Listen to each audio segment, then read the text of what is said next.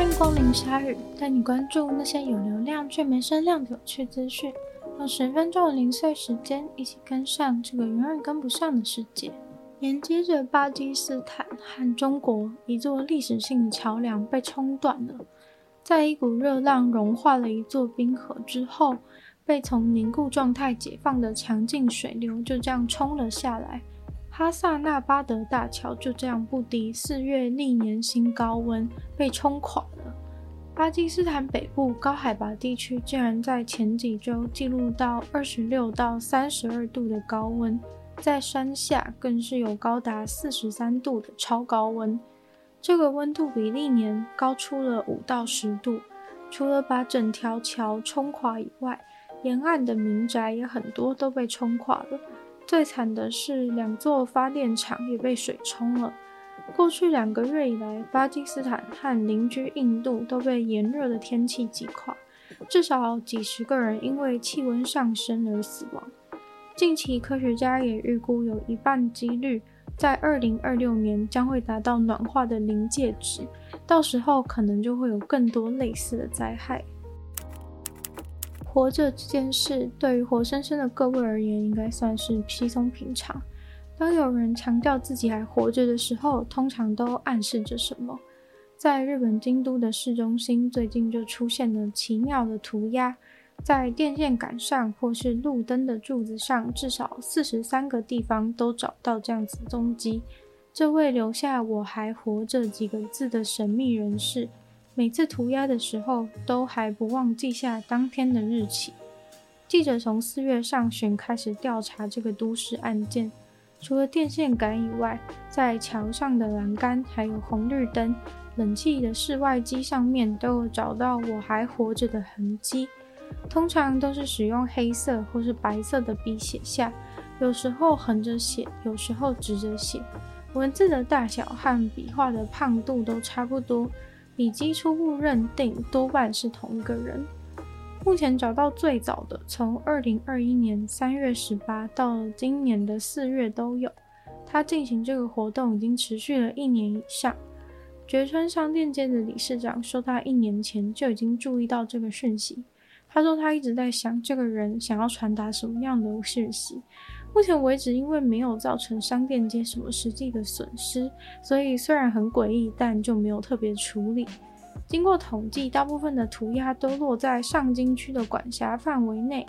上京署则表示，如果有人提出申告的话，应该会该当器物损毁罪。这种讯息有可能只是恶作剧，或是另类的街头艺术，或者是社会实验。但也有可能是有人求救的讯号，也许他需要有人关心他。自杀防治的公益组织就希望政府不要只当做是麻烦，可以想些办法，留讯息，主动接触对方，了解他的动机。知名社群软体 Snapchat 的公司 Snap 做了一款叫做 Pixie 的空拍机。这款空拍机体积蛮小的，颜色就是 Snapchat 的代表色——亮黄色。公司把它定位成是专门用来协助制作社交软体素材的好工具，号称是不用自拍棒的超强新自拍方式。走在路上还可以拍自己走路，方便制作生活 Vlog。这个酷酷的小工具目前在美国和法国都买得到，主要是取决于当地法规对于空拍机的严格程度，决定会不会贩售。这算是社交软体踏入硬体圈潮流中的一环。这台 Pixie 可以独立运作，一边飞行一边录影，可以稍后再使用无线或是有线的方式传输到手机 App 里面储存。在飞行结束的时候，Pixie 被设定成最后会降落到你的手中，非常的可爱。虽然 Snapchat 感觉没有像 Facebook 和 Twitter 一样整天上新闻，但是使用的人数还是非常的多，每天都有三亿的上线人数。尤其是在超过二十个国家内，十三到三十四岁的人有高达七十五趴的使用率。这其实不是 Snapchat 他们第一次出的这个硬体配件，在二零一六年的时候也曾经出过一个可以装在相机前面的实体滤镜，但是却因为那个产品配合手机使用时引发的一些问题面临诉讼，最后赔了四千万元美金。而这次的 Pixie 却相反的受到很多人的关注和期待。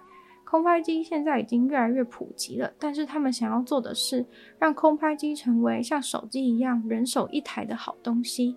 现在的空拍机都还是比较属于相对小众，主要是有特殊目的，想拍特殊画面的人才会去使用。而 Pixie 主打的却是体积小、重量轻、飞行速度也非常慢。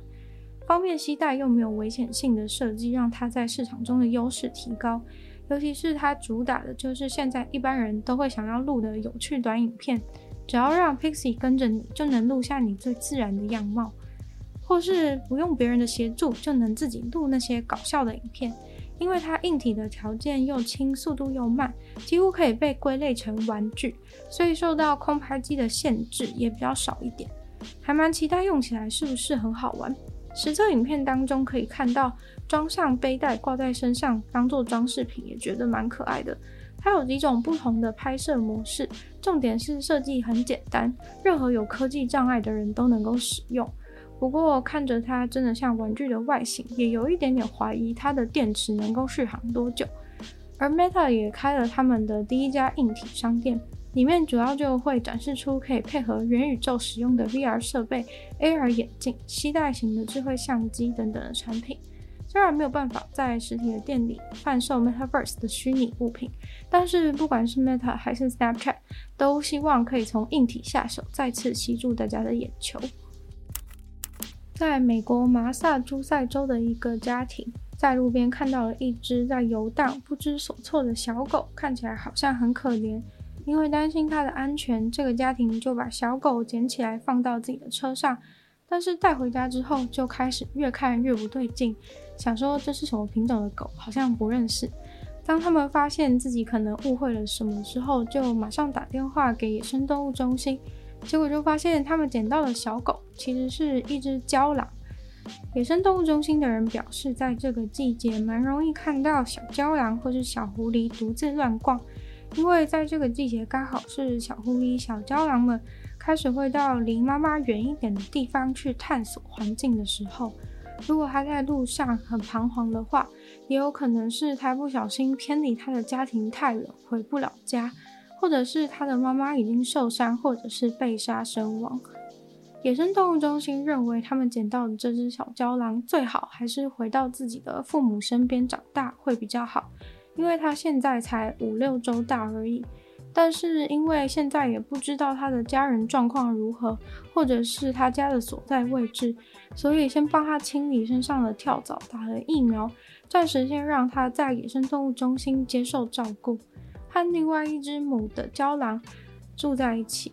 其实真的蛮多人会把小郊狼误会成流浪狗的。像是这次的小郊狼，眼神很无辜，乍看就有点像是深色的小柴犬。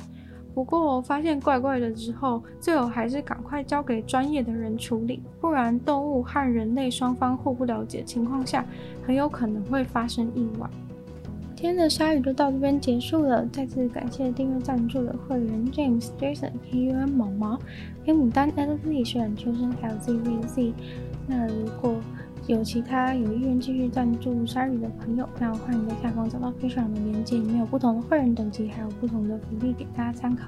喜欢鲨鱼的节目的话呢，也可以把鲨鱼节目分享给更多人知道，或者在 Apple Podcast 帮我留星星、写下评论，在任何有留言区的地方也可以留言给我，或者是去收听我的另外两个 Podcast，其中一个是女友的纯粹理性批判，里面有时间比较长的主题性内容。另外一个的话是听说动物，当然就是跟大家分享一些有趣的动物小知识。那也可以订阅我 u 频道，追踪我 IG。那鲨鱼的话就继续在每周二、四、六跟大家相见。那么下次见喽，拜拜。